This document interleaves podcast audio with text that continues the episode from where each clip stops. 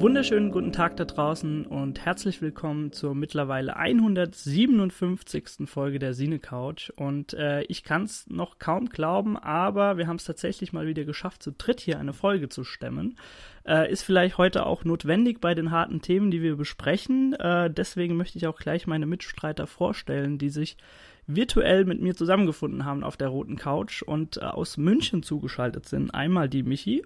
Hallo. Und einmal der Nils, der dürfte neben ihr sitzen. Genau, moin. Und schon gehört habt ihr Daniel. Guten Tag, hallo. ja, ich habe schon äh, angeteasert, dass es heute um harte Themen geht. Äh, die Zuhörer haben ja sicher auch schon in der Überschrift gelesen, über welchen Film wir heute sprechen, und zwar Prisoners. Ähm, ein Film, der mich vor, ich glaube 2013 ist er rausgekommen, gell? Das ist mittlerweile auch schon wieder drei Jahre, schon krass. Hm. Ähm, der mich damals äh, mitten in die Magengegend getroffen hat, äh, in dem Sinne, dass ich ihn in der Sneak gesehen habe und nicht wusste, was auf mich zukommt und den großen Fehler damals gemacht habe und meine Freundin mit reingenommen hat, die, ähm, wenn es hochkommt, äh, Rosamunde Pilcher gucken kann, ohne dass ihr Puls hochgeht. Und ich dachte, sie wäre eingeschlafen. Nee, dem tatsächlich nicht, aber sie hat mir mehrfach im Kino gesagt, ähm, ich halte es gleich nicht mehr aus, ich muss raus. Einfach nur, oh. weil es so dermaßen spannend war. Und äh, das sagt auch schon einiges über den Film aus. Ähm, ich weiß nicht, wie wir es handhaben wollen. Sollen wir vielleicht erstmal über den Inhalt reden oder erstmal über unsere Erfahrungen, die wir vielleicht mit Dennis Villeneuve mittlerweile gesammelt haben, mit dem Regisseur? Oh, ich würde sagen, eigentlich können wir erstmal die Erfahrungen äh, austauschen. Ähm, genau, Villeneuve gibt's natürlich schon länger, als es Prisoners gibt. Ähm, er hat über zehn Filme schon gemacht, beziehungsweise bei über zehn Filmen Regie geführt. Ähm, so den großen Durchbruch, möchte ich mal sagen, hatte er höchstwahrscheinlich mit Encendi, die Frau, die singt. Ähm, genau. Das war 2010, gell? Weiß ich nicht. Hinkommen, ich dachte, das wäre älter, ehrlich gesagt. Ja, das sind mittlerweile auch schon wieder sechs Jahre, ne? Ähm, aber ja. ich, ich, bin mir relativ sicher. Aber red weiter. Genau. Ähm, Dennis Villeneuve ist nämlich ein Kanadier, Genau, Franco-Kanadier. Ähm, Franco-Kanadier, deswegen der französische Titel und auch die ähm, Nominierung für den besten Auslands-Oscar, die er eben für Ensemble gekriegt hat.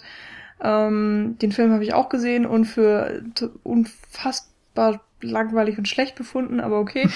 äh, viel besser fand ich dagegen Sicario, der letztes Jahr rausgekommen ist, genau, den ihr, äh, den wir auch ganz kurz mal in unserem Jahresrückblick ähm, besprochen hatten. Ähm, also Jahresrückblick 2015 ist das dann die Folge. Schauen wir mal, hoffentlich äh, erinnern wir uns dran und verlinken den dann unter der Folge im Beitrag. Ähm, und da gibt es natürlich noch Enemy. Der ja. so das Mittelding äh, dabei ist, ne? Obwohl Enemy Boah, ist, glaube ich, ich sogar 2013 auch rausgekommen, oder? Ja. Ja, das ist ganz lustig gewesen. Der wurde erst gedreht, also vor Prisoners, aber ist erst danach veröffentlicht worden. Mhm, Aber weil jetzt, Villeneuve ja, und Gyllenhaal irgendwie auch so eine gute Zeit beim Dreh hatten mhm. oder so, ist es überhaupt erst zu der weiteren Zusammenarbeit bei Prisoners gekommen. Und fürs mhm. Publikum war es dann genau andersrum. Das ist schon witzig irgendwie. Und so thematisch finde ich, ist es schwierig, den einzuordnen, weil der irgendwie sehr anders wirkt. Also Villeneuve hat ja grundsätzlich, ich weiß nicht, ob man sagen soll, ein, ein Fable für Thriller, aber zumindest so für spannungsgeladene Stoffe. Mhm. Und ähm, in Enemy ist es eher so dieses psychologische, ein Spiel mit Identitäten, dass du irgendwie auch nicht genau weißt, woran du da bist, und es hat alles so eine ungemütliche Atmosphäre. Das ist auch wieder was, was sich so ein bisschen durchzieht. Hm. Ähm, Sicario Und eben mit Fokus auf Drogenkrieg wiederum eher politisch geladen. Interessanterweise ähm, hat aber auch so ähm, Prisoners so einzelne Momente, wenn es dann tatsächlich irgendwie so um die, äh, wie hast du gerade gesagt, äh, um die, äh, jetzt fällt es mir nicht ein mit den äh, Psychologien oder Spannungen? Ja, um Identitätsfindung ah, so. und so weiter. Ähm, gerade wenn es dann so um, um Alex geht und so weiter, aber das können wir ja dann nochmal aufrollen. Ja, er hat auf jeden Fall immer ähm, Charaktere, die etwas Dramatisches erleben oder etwas, hm. etwas Dramatisches erlebt haben. Also es geht immer, ich meine, klar, wir befinden uns im Genre Thriller größtenteils. Ähm, da muss eigentlich auch immer etwas ähm, Großes passieren, etwas sehr Schlimmes, ähm, was im Kern der Handlung eben auch steht. Ja, es geht irgendwie immer um menschliche Abgründe, seelische Abgründe. Mhm. Ja, das, das hört sich besser an als genau. etwas Schlimmes, wie ich mich so schön ausdrücke heute Abend. Ja, da kommt meine Eloquenz mal wieder zum Vorschein. Ah, weiter. Äh, ich würde Mehr. von euch aber gern jetzt wissen, ob, ob ihr den Film damals äh, in dem Sinne auch so gut fandet, dass ihr dann quasi mit dieser Erwartungshaltung auch an die anderen beiden, die danach kamen, also Enemy und Sicario gegangen sind, oder ähm, habt ihr sie überhaupt in der Reihenfolge gesehen wie ich?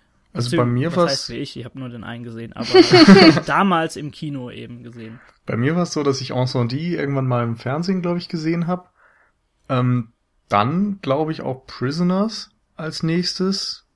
Und den muss ich auch sagen, war jetzt gar nicht so, dass ich den so überragend fand. Hm. Insofern war das jetzt auch nicht so, dass meine Erwartungshaltung dann irgendwo bei Meisterwerk für die kommenden Filme lag. Enemy hatte ich dann auf den Filmfest Nights, glaube ich, gesehen. Und das war natürlich dann ganz interessant, weil es dann meine erste Kinoerfahrung mit Villeneuve war. Und Sicario im Kino in äh, Mainz. Preview, glaube ich, in Mainz, ja. ja. Also auch im Kino gesehen. Genau. Ähm, einfach, weil ich eben auch sehr gerne Thriller schaue und mhm. da passt das dann einfach von der Stoffauswahl mhm. von Villeneuve. Ähm, aber ich bin noch selten in einen Film gegangen, nur weil er den gemacht hat, glaube ich. Ja, das trifft dann vielleicht auf mich ganz gut zu. Also ich meine, einerseits ähm, habe ich mir seine Filme angeschaut, ähm, ja, weil, weil ich die Trailer mochte, weil ich den Trailer gesehen habe und da hat mich halt irgendwas gecatcht. Also bei Enemy ähm, fand ich den, ja, da in, in dem Trailer gab schon diese Andeutung, dass es irgendwas Mysteriöses noch gab und dieses äh, Doppelgänger-Ding fand ich super interessant. Ähm, ähm, aber trotzdem bin ich, glaube ich, auch ins Kino gegangen, weil ich halt, ähm, weil mich Prisoner so umgehauen hatte und weil ich dann dachte, ja, okay, ist derselbe Regisseur, ist auf jeden Fall jetzt mal, ja, kann man sich antun, kann man mal reingehen so. Aber es war immer die Kombination, also aus Trailer und eben ähm, mhm. dass es Villeneuve ist. Also ich glaube, ich bin jetzt auch niemand, der sagt, ah, okay, das ist von dem Regisseur, das muss ich mir unbedingt angucken, sondern es muss mich auch interessieren. Und es hat bisher immer ganz gut funktioniert. Und Prisoners äh, war für mich auch so, so, so eine kleine Überraschung. Da hätte ich gar nicht mit gerechnet, dass er mich so mitnimmt. Ähm, also bei der ersten Sichtung jedenfalls. Da wusste ich auch noch gar nicht, was mich erwartet, ehrlich gesagt. Mhm. Also wir sind, haben uns den Film einfach mal angeguckt, weil ja, irgendwie hat man ja schon Gutes drüber gehört und irgendwie sah der Trailer ja auch schon ganz nett aus und ähm, dann hat sich das, glaube ich, irgendwie mal dann auf iTunes ergeben, was auch immer. Und ähm, jetzt für den Podcast war das tatsächlich dann auch erst meine zweite Sichtung. Also haben wir dann noch mal ein bisschen Zeit gelassen, um den noch mal zu sehen. Hm. Ja, ähm, ich habe ja schon verlautbaren lassen, dass es so mein erster und einziger Villeneuve-Film ist, den ich bis jetzt gesehen habe. Äh, ich traue den anderen ein bisschen nach und das wird sicherlich auch in nächster Zeit oder in den nachfolgenden Jahren auch nachgeholt. Ähm, aber ich habe auch schon gesagt, dass Prisoners äh, mich damals schon sehr, sehr getroffen hat. Ähm, und das so auch in dem, im Jahr 2013 einer der Überraschungs- und Erfolgshits war, für mich. Ähm, ich finde einfach, der Film macht sehr, sehr viel richtig, äh, was wir aber gleich auch im Konkreteren nochmal besprechen können. Äh, mhm. Allein diese, diese ganze Dynamik, die sich zwischen Hugh Jackman und äh, Jake Gyllenhaal entwickelt, obwohl sie gar nicht so oft aufeinandertreffen im Film. Das ist einfach unfassbar gut, was dieser Film macht. Und er macht es eben an so vielen Stellen richtig. Aber bevor wir konkret in den Film einsteigen, äh, würde ich dich, Nils, bitten, äh, ein paar Worte über den Film zu verlieren, wenn das okay ist für dich. Jo, gerne. Nur davor noch einmal kurz. Ich freue mich besonders jetzt bei Villeneuve nochmal auf seinen nächsten Film, der wird ja äh, der neue Blade Runner. Ja, genau. Das finde ich muss nochmal erwähnt werden, weil letztendlich hat, denke ich, auch Prisoners mit dafür gesorgt, dass Villeneuve überhaupt erst auf dem Radar gekommen ist, dass er mhm. diesen Film machen darf hatte ich schon wieder ganz verdrängt, ehrlich gesagt, weil man hört immer so Gerüchte, aber das ist ja noch so lange hin, bis er dann tatsächlich mal äh, kommt. Der hat ja noch keinen offiziellen Namen auch tatsächlich. Also Blade Runner 2. Ja, also bisher ist es so das Untitled Blade Runner Project oder so, ja. glaube ich. Also ja, wird, man wird weiß ja auch nicht, ob es gut wird, aber naja. Ich finde zumindest, dass es da in ganz interessanten Händen gelandet ist, dieses Projekt. So, Prisoners, worum geht es? Also es äh, fängt an mit zwei Familien, die Dovers und die äh, Familie. Jones? Nee, Birch? das ist noch Birch. Oh, Entschuldigung. Und ähm, das eine Ehepaar, die Dovers, das ist Hugh Jackman und das ist Maria Bello. Keller und Grace heißen die Rollen jeweils. Und das andere Ehepaar, das sind Nancy Birch und Franklin Birch, gespielt von Viola Davis und Terrence Howard. Und als die gemeinsam Abendessen, verschwinden irgendwie die Töchter, weil sie draußen spielen und werden scheinbar entführt. Und die Polizei begi- begibt sich natürlich auf die Suche, genauso wie die Familien, können aber zunächst nicht viel rausfinden, außer dass ein mysteriöser junger Mann in einem äh, Wohnmobil gesichtet wird. Paul Dano spielt den, Alex Jones heißt die Rolle. Und ähm, der ist geistig auf dem Stand eines Zehnjährigen, wird zunächst verdächtigt, etwas mit dem Verschwinden zu tun äh, zu haben, aber die Polizei lässt ihn dann auch schnell wieder gehen. Und daraufhin ähm, nimmt Hugh Jackmans Figur dieses, äh, ja, die Ermittlungen im Grunde in die eigene Hand, weil er der Meinung ist, dass Alex schuldig ist, entführt ihn auf eigene Faust und versucht etwas aus ihm rauszupressen.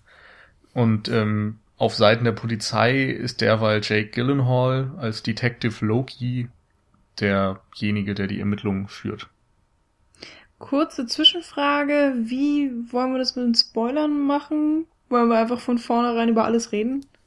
Wäre so mein Vorschlag.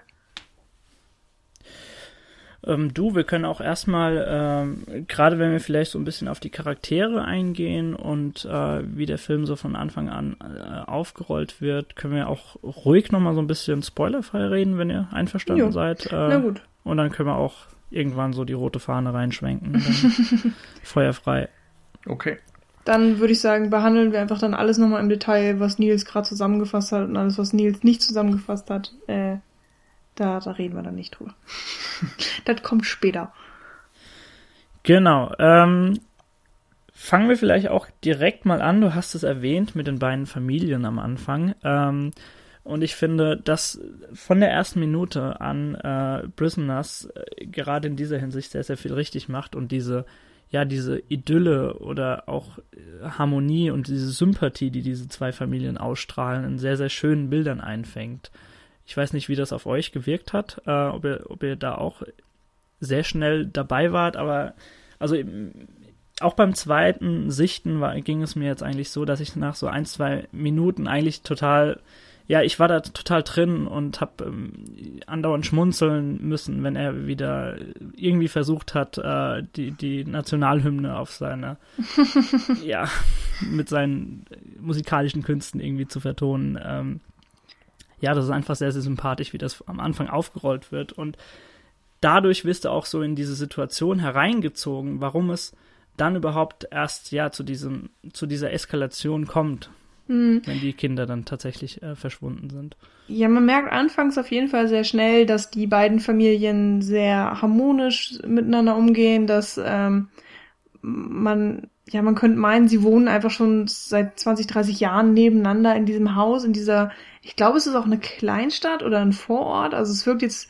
nicht wie eine Metropole, wo die da wohnen, die haben ja alle so ein äh, Haus mit einem ziemlich großen Grundstück, Also ich hätte jetzt so so die klassischen Suburbs vielleicht gesagt. Äh, Ja. irgendwas ja, in es der wirkt Art. auch so wie diese typischen amerikanischen Familien. im Genau. Grunde, Ne? Man hat irgendwie ein gutes Leben, man hat vielleicht ein, zwei Kinder.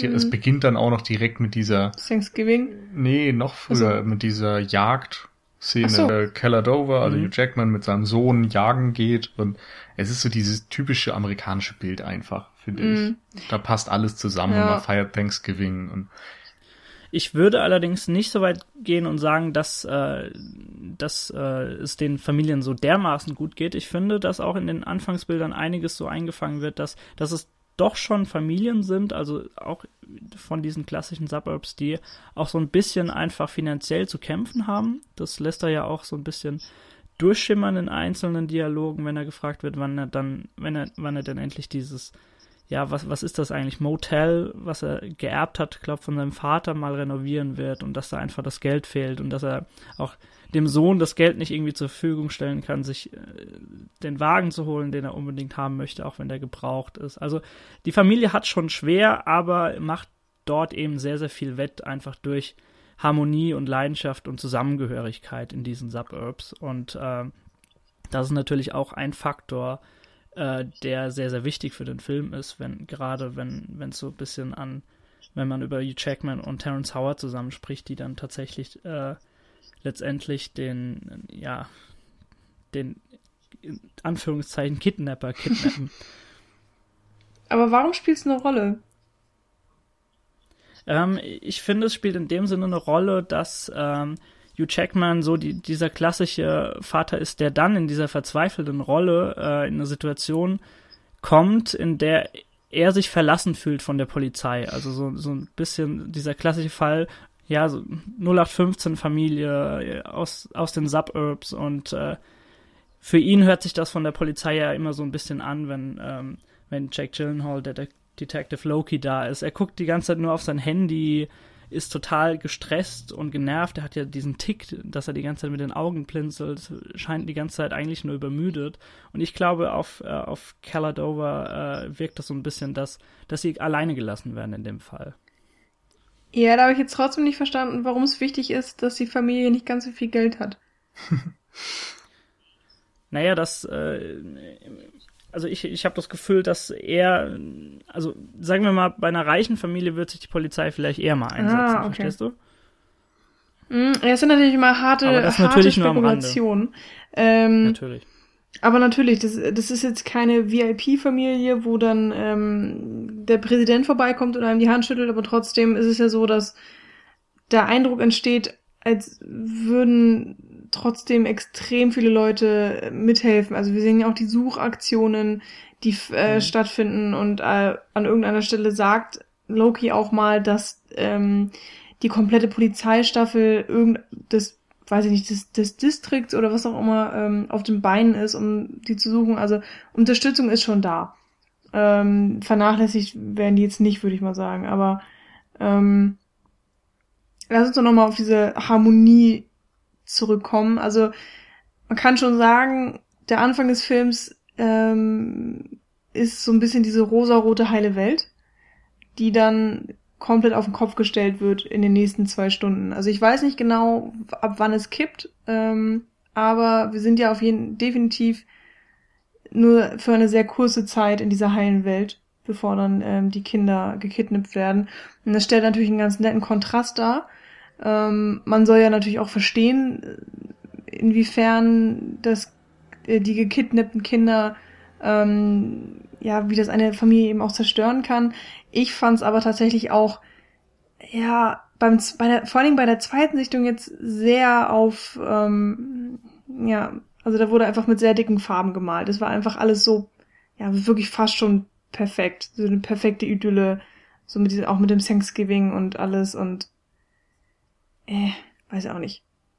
Da konnte ich mich bei, bei der ja, zweiten also, Sichtung einfach nicht so mit anfreunden sagen wir mal, Thanksgiving ist, ist den Amerikanern ja äh, fast schon mhm. heilig. Ähm, von daher würde ich dann fast schon sagen, dass man diese Idylle zumindest an diesem einen Tag den Amis schon abkaufen kann.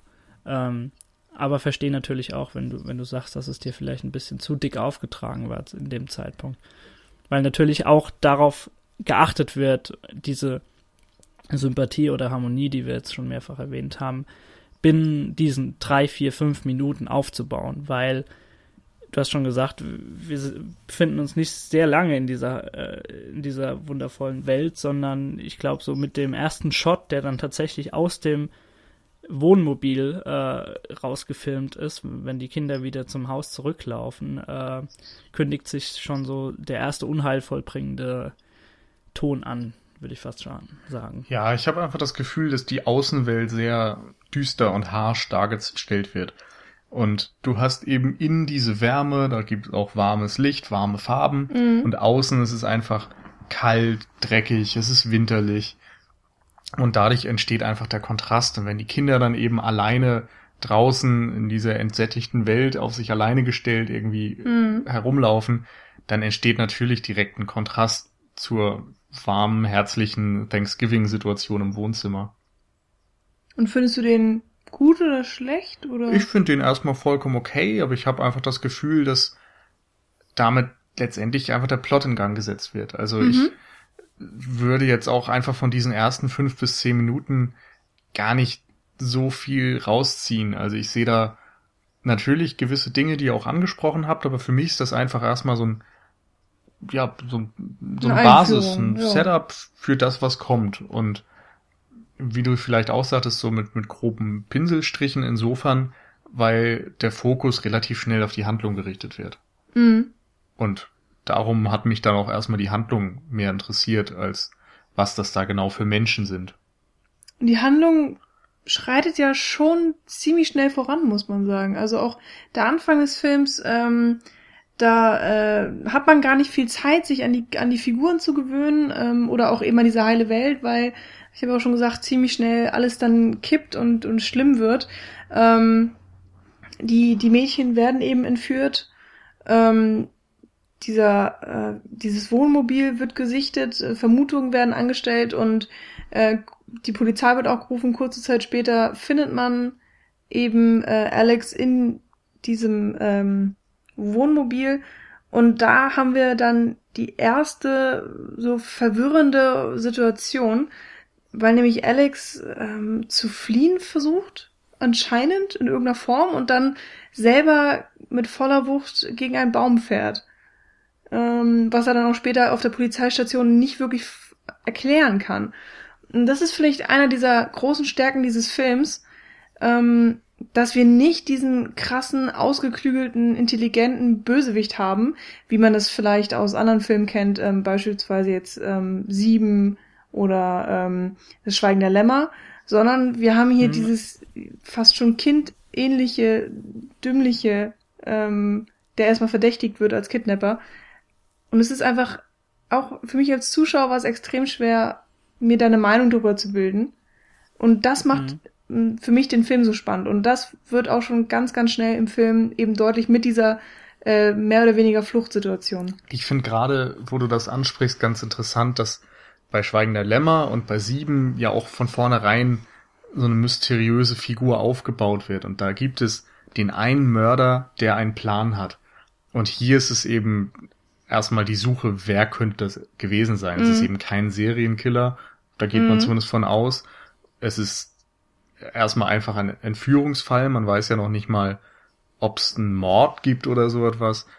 Und dadurch stellt sich einfach die Frage, der Verdächtige, der jetzt gefasst wurde, Mhm. ist der tatsächlich auch der Täter oder eben nicht? Und das ist ja auch dann direkt das Erste, was bei ähm, Alex passiert, dass er zwar sich verdächtig verhält, aber eigentlich gibt es keinerlei Beweise, die in seine Richtung weisen. Hm. Ähm, was ihr jetzt beide aufgerollt habt, ich finde das extrem wichtig zu betonen, ähm, dass wir tatsächlich wirklich nicht diese Persönlichkeit haben, die, wie in den anderen beiden Filmen, die ihr jetzt erwähnt habt, 15 Schritte weiter denkt und jedem Ko Kommissar irgendwie ja vor der Nase herumtanzt und sich eigentlich ein Spiel daraus macht, sondern wirklich dieser kindliche Verstand vor uns ist mit Paul Dano, der das übrigens super verkörpert, aber auf die Schauspieler können wir gerne auch nochmal gesondert eingehen.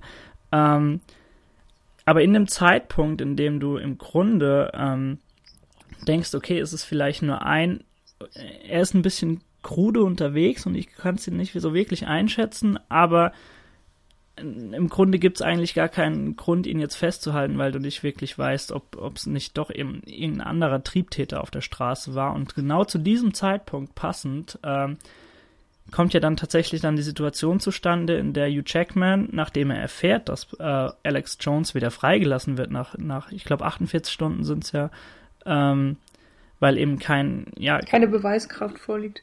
keine Beweiskraft vorliegt und er nicht dingfest gemacht werden konnte, dann tatsächlich ihn fast schon übermannt auf dem Parkplatz äh, von ihm erzwingen möchte, dass er ihm sagt, äh, wo seine Tochter und äh, deren Freundin ist äh, oder sind äh, und er ihm dann einfach ins Ohr flüstert, ich, sie haben erst geheult, als ich weggegangen bin oder so. Also wirklich bewusst einen Satz ausgesprochen hat, dem du ihm zu dem jetzigen Zeitpunkt nicht zugetraut hast. Und dann schon wieder so der Gedanke zurückkommt, okay, vielleicht steckt da wirklich mehr dahinter und er macht wirklich nur auf ja, kindlich und dümmlich und vielleicht versteht er das alles, was, was gerade mit ihm geschieht.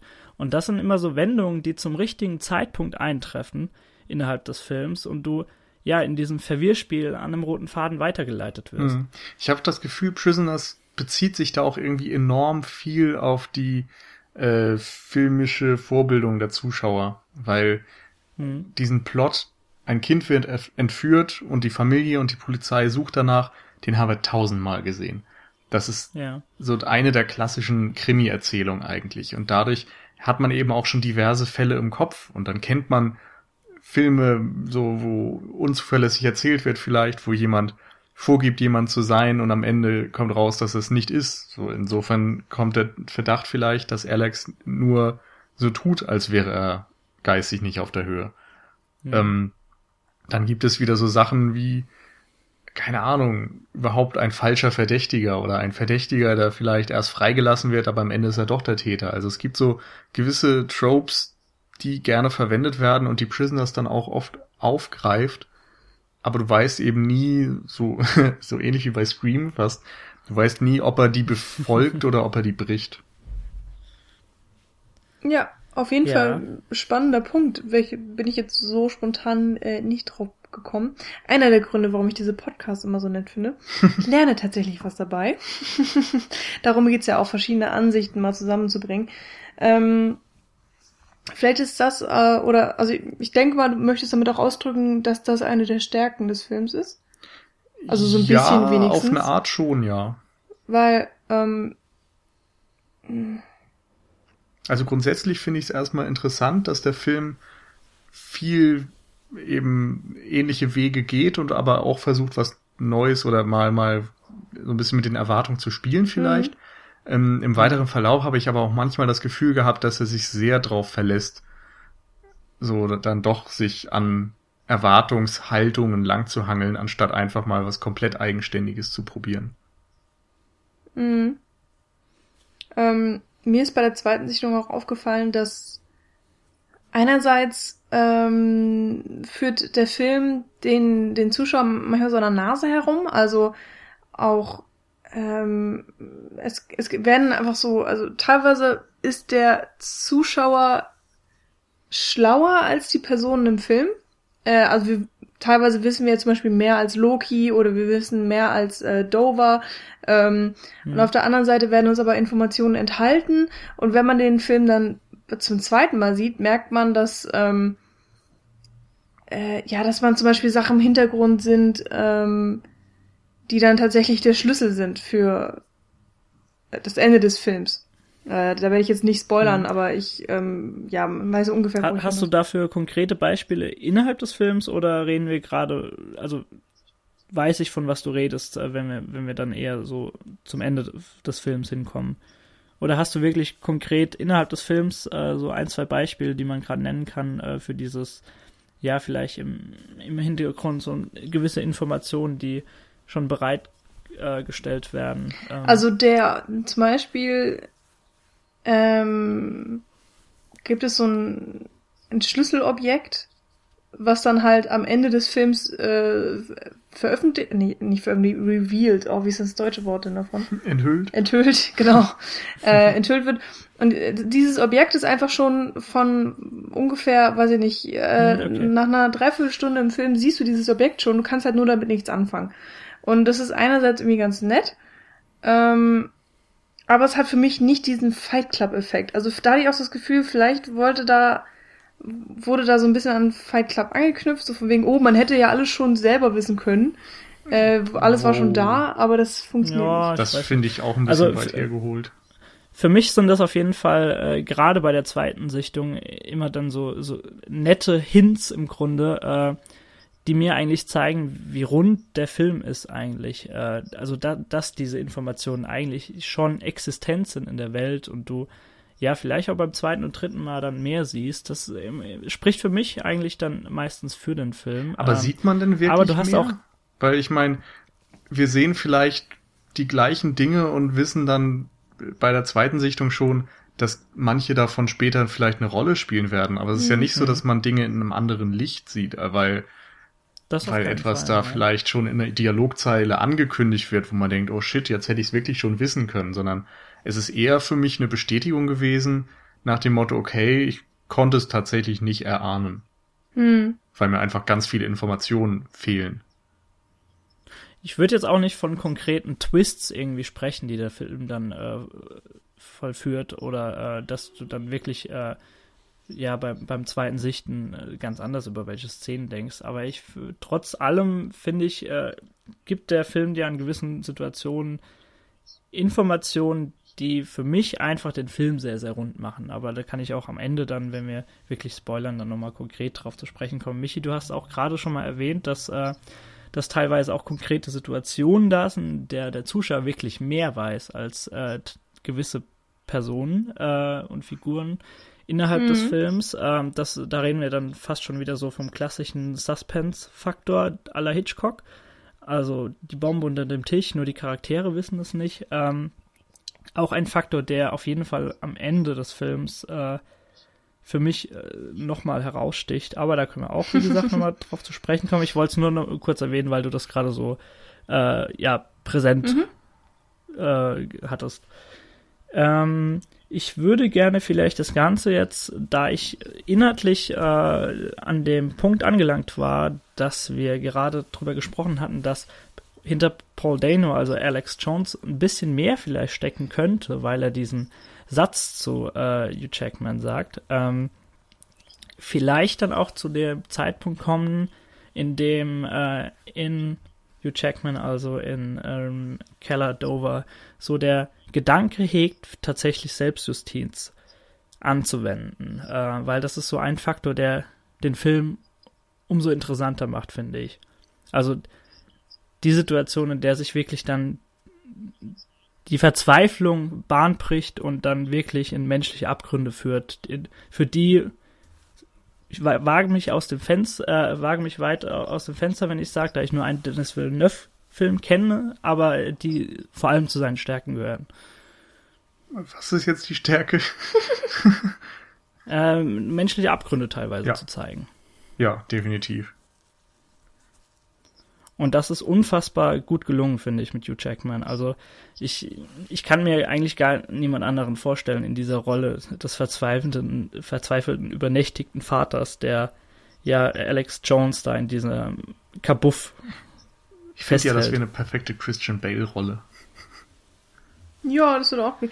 Ich glaube, ähm, für die Besetzung war auch mal angedacht äh, Leonardo DiCaprio, was dann äh, aus zeitlichen Gründen nicht funktioniert hat. Ähm, naja. Und tatsächlich, wie hieß er? Äh, Wahlberg, Mark Wahlberg, wo ich sehr glücklich bin, dass es nicht geworden ja, ist. Das hätte nicht gut funktioniert. Ähm, aber ja, stimmt schon, äh, Kellers oder ja, Ke Kellers Charakter nimmt eine sehr, sehr drastische Wendung. Äh, vorher hat man so ein bisschen das Gefühl, er ist so der, der nette Familienvater, er kümmert sich um seine Tochter und irgendwie ähm, alles ist so freundlich und ja, okay, sie gehen auf die Jagd. vielleicht, okay, vielleicht gab's da schon mehr, aber gut. Ähm, letztendlich entscheidet er sich dazu, Alex zu kidnappen und ihn durch Folter dazu zu bringen, ähm, Informationen raus zu dingsen, zu, zu quetschen, pressen. zu pressen, danke. das wird super heute. Ähm, und das ist etwas, das macht man nicht leichtherzig. Also da muss man sich seiner Sache schon extrem sicher sein, dass man diesen Schritt gehen möchte, weil das auch einer dieser Schritte ist, die man nie wieder zurücknehmen kann. Ähm, mhm. Also da gehört schon äh, extrem viel dazu, einem anderen Menschen körperlich Schmerzen zuzufügen, bewusst und immer wieder und über auch eine sehr lange Zeit und ähm, er zerbricht ja auch teilweise selbst daran. Hm. Ja. Ähm, das ist natürlich auch in verschiedener Hinsicht interessant. Du hast jetzt gesagt, er wirkt wie ein netter Familienvater und okay, ein Folterer kann natürlich nicht mehr unbedingt freundlich wirken, aber er opfert sich ja quasi auch selbst für seine Familie auf. Mhm. Also er, ihm ist das Leben oder seine Tochter insgesamt so wichtig, dass er alles tun würde. Es gibt dann auch noch an einer Stelle mhm. ja diesen Dialog zwischen Hugh Jackman und Terence Howard, wo Terence Howard sagt, ich würde für meine Tochter sterben, also ich würde alles tun, aber so dieses Foltern, das geht nicht. Und für Hugh Jackman ist es eben so, dass er wirklich alles tut. Mhm. Ganz egal, was Sache mhm, Also sein, sein, sein, also das, das, das Leben seiner Tochter ist im Grunde wichtiger als sein eigenes Seelenheil, dass er da. Ja, und eben auch als das Leben eines anderen Menschen. Also mhm. er, er tötet lieber einen anderen Menschen oder verletzt und foltert einen anderen Menschen, als dass seine Tochter irgendwie mhm. leiden muss. Und das ist, glaube ich, so der, der treffende Unterschied zu Terence Howard, also Franklin Birch, ähm, der kein Problem hat, so selber zu leiden für seine Tochter, aber eben nicht in der Lage ist, jemand anderem Leid zuzufügen. Also diese, diese Schwelle kann mhm. er nicht übersteigen. Trotzdem macht er bis zu einem gewissen Grad ja auch mit, was auch seine Verzweiflung einfach zeigt. Ja. Ich finde, das sieht man bei denen tatsächlich auch ganz gut so an, am Setdesign, an der Kleidung, an der Mise en scène, weil irgendwie deutlich wird, dass Terence Howard so ein wahrscheinlich finanziell ein bisschen besser gestellt ist. Der hat irgendwie immer ganz schicke mhm, Klamotten mhm, an. Ähm, sieht aber irgendwie auch, wie, ja, wie so ein Snob. netter, schüchterner Mann so. aus und nicht unbedingt wie so ein Kraftpaket aus der Unterschicht. So, um es mhm. ganz platt auszudrücken. Und bei Hugh Jackman merkst du eben doch so, dass es eher so ein Arbeitertyp, der so der Holzfäller ja, genau. Ne? So, der geht eben auf die Jagd, der fährt sein Pickup, so in, in der Richtung. Und war anscheinend mal Alkoholiker. Ja, vielleicht auch das. Wird so angedeutet. Nimmt eben dann eher so das Schicksal selbst in die Hand, wenn er sich von den Autoritäten alleingelassen fühlt, während Terence Howard mhm. eben darauf vertraut, dass die ihm beistehen. Und ich finde, grundsätzlich ähm, erzählt uns der Film leider recht wenig von den Figuren, aber da können wir gleich auch nochmal mehr drüber sprechen.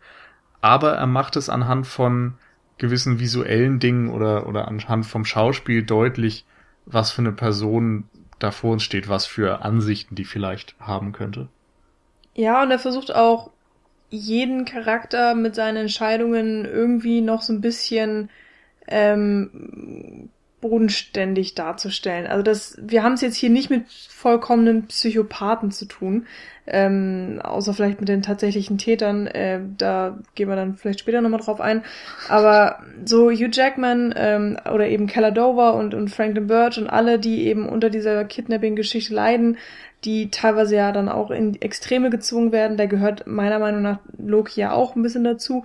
Ähm, die durchfahren krasse Wendungen oder oder ihr ja sie gehen gewisse extreme Schritte, aber das sind alles Sachen, mit denen man sich noch so anfreunden kann, auch wenn man jetzt diese Schritte selber nicht getan hätte oder man könnte sich jedenfalls nicht selbst vorstellen. Ja, das ähm, sind nachvollziehbar. Genau, jemanden jemanden hm. zu foltern. Menschlich. Auf auf eine Art schon, ja. Und ähm, das muss muss man dem Film auch so ein bisschen zugute halten, dass dass er diese Gratwanderung noch ganz gut hinkriegt eigentlich. Da glaube ich auch, dass der Titel Prisoners so ein bisschen drauf anspielen soll, dass diese Menschen halt auch im übertragenen Sinne irgendwie Gefangene sind dieser Situation. Mhm. Also es gibt einfach mhm. diverse Gefangene in diesem Film. Es gibt die Leute, die von der Polizei zumindest für kurze Zeit oder auch für längere Zeit eingesperrt werden. Es gibt ähm, sprichwörtliche Leichen im Keller. Es gibt ähm, eben die Mädchen, die entführt werden, dementsprechend eingesperrt werden. Den hm, es gibt Familien, die an der ganzen Situation zerbrechen genau. und im Grunde dann auch nicht mehr aus diesem Käfig herauskommen. Ja. Du siehst vor allem an der hm, Mutter, genau, ja. ähm, also ja. von an Maria Bello, Grace Dover, äh, die sprichwörtlich wirklich zerbricht und, später, und sich eigentlich nur noch in Schlaftabletten. Ja, und später haben wir ja auch noch dieses Symbol des Labyrinths, in dem du dich eben auch mhm. wieder, in dem du gefangen sein kannst. So. Es ist halt auch tatsächlich ein Labyrinth, was nicht zu lösen ist, ähm, das ja tatsächlich genauso konstruiert ist, dass du nicht herauskommst. Also von daher passt es da tatsächlich auch ziemlich perfekt. Und bei, ähm, bei Grace Dover würde ich tatsächlich auch so weit gehen und zu sagen, dass sie so in dieser Depression gefangen ist oder in dieser, ähm, mhm. in dieser Trauer, in der sie sich, aus der sie nicht rauskommt selber, weshalb sie ihren Mann ja auch dazu drängt, ähm, dass er äh, die Stärke hat, die sie nicht selbst hat. Ähm, sie sagt zu einem mhm. Zeitpunkt auch, ähm, bei dir habe ich mich immer sicher gefühl gefühlt und ich dachte, du beschützt uns, äh, was auch eine riesige Anklage ihm gegenüber ist und ähm, für mich auch so diesen Zeitpunkt dargestellt hat, ähm, der ihn zu der Entscheidung zwingt, okay, jetzt, jetzt gehe ich mhm. Alex nach. Ich glaube, es passiert tatsächlich kurz danach, dass er und dann das Alex holt. Auch wieder so dieses klassische Familienbild, so dass der, ja. der Vater und der Mann und der Ernährer so der Starke sein muss, der irgendwie die Familie vor allem Übel beschützt. Hm. Ähm, ich würde gern mal äh, Jake Gyllenhaal mit ins Boot holen, ja. wenn ihr mhm. einverstanden seid, äh, da wir jetzt schon ein, zweimal über Detective Loki gesprochen haben und ähm, ich finde gerade diese Person äh, vor allem wichtig dafür ist natürlich, dass so diese klassischen Crime-Thriller-Tropes abgefrühstückt werden äh, durch, durch seinen Charakter. Vielleicht wollen wir erstmal ihn als Typen einschätzen, weil ich fand ihn so zu Beginn äh, relativ undurchsichtig. Also wir lernen ihn ja kennen so als ja, nach hinten gegelter, übermüdeter, etwas gelangweilter Cop äh, mit leichten Ticks, die äh, ja für seine ständige ja, Nervosität im Grunde fast schon sprechen. Ähm, also auf mich wirkte er so von Beginn an eher so wie so ein Schlägertyp, der irgendwie so in die Polizei reingerutscht ist. Ja, das finde ich auch wieder ganz lustig. So dieses Gegelte klingt immer erstmal nach Snob. Aber wenn du dann seine ja. komischen Knast-Tattoos da siehst, dann denkst du wieder, er wäre ein ja, Schlägertyp. Genau. Also der vereint irgendwie verschiedene mm. Erwartungen in sich. Also ich finde find den Charakter von ihm unglaublich interessant im mm. Film. Ich finde leider, dass wir wenig erfahren von ihm, was ihn jetzt zu einem wirklichen Charakter machen könnte. Mhm. Also er ist einfach erstmal ein Cop, der letztendlich diverse typische Charakteristika hat. Er ist extrem engagiert und geht vielleicht auch dann mal über gewisse Grenzen, um seine Ermittlung voranzutreiben. Er ist natürlich wie jeder Cop immer übermüdet. und ähm, er hat irgendwie ein, ja schon ein Herz für die Menschen, ist aber auch autoritär und lässt sich eben auch, also er hat irgendwie ein gewisses Verständnis, glaube ich, für diese Extremsituation. Das wird mehrfach deutlich, mhm. dass er auch dann mal Gefühlsausbrüche von Hugh Jackman oder so hinnimmt und ihn zwar schon deutlich zur Ruhe bringt, aber ihm das irgendwie auch durchgehen lässt. Und ja, trotz aller, trotz allem Anscheins, dass er vielleicht so ein bisschen rüpelhaft rüberkommt, äh, ist er scheinbar sehr, sehr gut in dem Job, in dem äh, Ja, den und das steigert sich da auch glaube, irgendwie rein. Ja, er, er steigert sich rein, er beißt sich dann im Grunde fest in einem, in einem Fall und ich glaube, irgendwann wird auch sogar gesagt, dass dass es, glaube noch keinen Fall gab, den er nicht lösen mhm. kann. Und äh, ich glaube, dass auch so ein Faktor ist, äh, an dem er letzt, letzten Endes fast schon zerbricht. Ja, wir merken auf jeden Fall, dass er als Cop, ähm, ja, diszipliniert ist das falsche Wort vielleicht, aber er hat, er hat so seine gewisse Struktur. Also einmal ist er auch bei seinem Chef und ähm, beschwert sich, dass der Chef sein Wort nicht gehalten hat. Also ihm wurde versprochen, dass äh, Alex Jones unter Bewachung gestellt wird und der Chef hat das irgendwie nicht durchgezogen, weil wahrscheinlich einfach zu wenig Männer da waren und ähm, da beschwert sich halt Loki und, und hat natürlich auch recht, aber äh, man muss auch erstmal die Eier haben, dem Chef so entgegenzutreten. Was aber ich glaube, das ist so so so ein klassisches Großmaul, äh, das sich wichtig findet so in der Vorstadtpolizei. Äh, ich weiß gar, also ich war, ich kann selbst nicht sagen, wie die Hierarchien irgendwie da so aufgebaut sind, aber ich glaube, dass es, der ist relativ so so ein Büro, so ein klassischer Bürohengst einfach. Schwer zu sagen, was mir bei Loki ja. auf jeden Fall aufgefallen ist, warum ich eben das Gefühl hatte, dass er so ein guter Polizist ist oder dass er eben auch so äh, erfolgreich ist.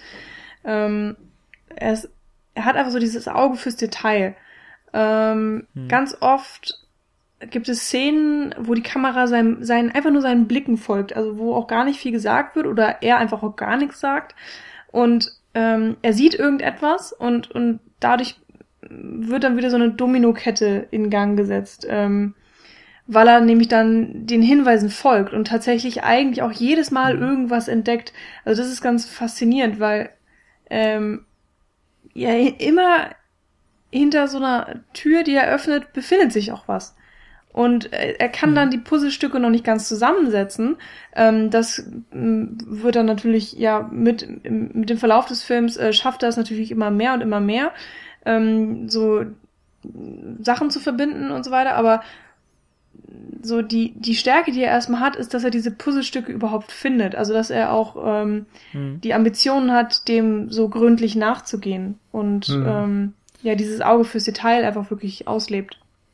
Aber ich habe das Gefühl, diese ganzen Dinge, die wir aufzählen, sind dann doch komplett handlungszentriert. Also ja. sein, seine Figur ergibt sich nur aus den Dingen, die sie tut um die Handlung irgendwie voranzubringen. Ja. Aber abgesehen davon ist da nichts. Also da ist, da ist keine Weltanschauung, da ist kein Privatleben, da ist keine besondere Fähigkeit, die jetzt dazu ähm, beiträgt, dass Loki so viele Hinweise findet oder so, sondern es ist einfach so, ja, hier ist der Kopf, der ist fähig. Mhm. Und dann ergibt sich der Rest so ein bisschen von selbst. Ich glaube, genau das soll eben auch die Aussage sein, dass er er ist halt einfach Cop. So, das ist nicht nur sein Beruf, das ist auch einfach sein mhm. Charakter. Okay, aber ist, also ich, ich habe das Gefühl, der Film funktioniert insgesamt so. Also das ist bei mhm. ähm, Jack Gyllenhaals Figur so, das ist aber auch bei den anderen für mich zum Großteil so. Also es gibt da irgendwie wenig, was die Figuren charakterisiert, abgesehen von den Dingen, die sie tun. Ja, ähm, da sind wir dann auch schon fast bei der Diskussion, ob fehlender Charaktertiefe, die du da ja. teilweise ins Spiel bringst. Ne? Ähm, ich, für mich ist das, glaube ich, gar nicht so ein großer Faktor in dem Film. Ähm, ich, beziehungsweise, lass mich so ausdrücken, ich finde, der Film macht sehr, sehr viel Wett davon, äh, durch den Faktor, beziehungsweise die Dinge wie Gestik, Mimik und Gefühlsimpulse, die teilweise die Persönlichkeiten zeigen, sei das Hugh Jackman oder auch Jack Gyllenhaal, ähm, dass das schon allein sehr viel äh, ja der der einzelnen Situationen ausmacht und ich in diesem Moment, in dem es wirklich darum geht, eigentlich äh, diesen Fall aufzuklären und dieses ja dieses die die Familie aus ihrem Elend zu befreien, äh, dass da wirklich eher so die Emotionen und Emotionalität dahinter äh, für mich, die in die Waagschale geschmissen wird, äh, das Ganze ausmacht. Und ich eigentlich nie das Gefühl hatte, auch selbst beim zweiten Mal jetzt, dass mir irgendwas fehlt an Infos oder Charaktertiefe und ich ja unbedingt mehr wissen muss über diese Persönlichkeit. Hm. Also mir fällt es auf jeden Fall immer leichter mitzufühlen, wenn ich das Gefühl habe, dass ich diese Figuren auch kenne oder dass ich die hm. in ihren Wesenseigenschaften irgendwie besser nachvollziehen kann.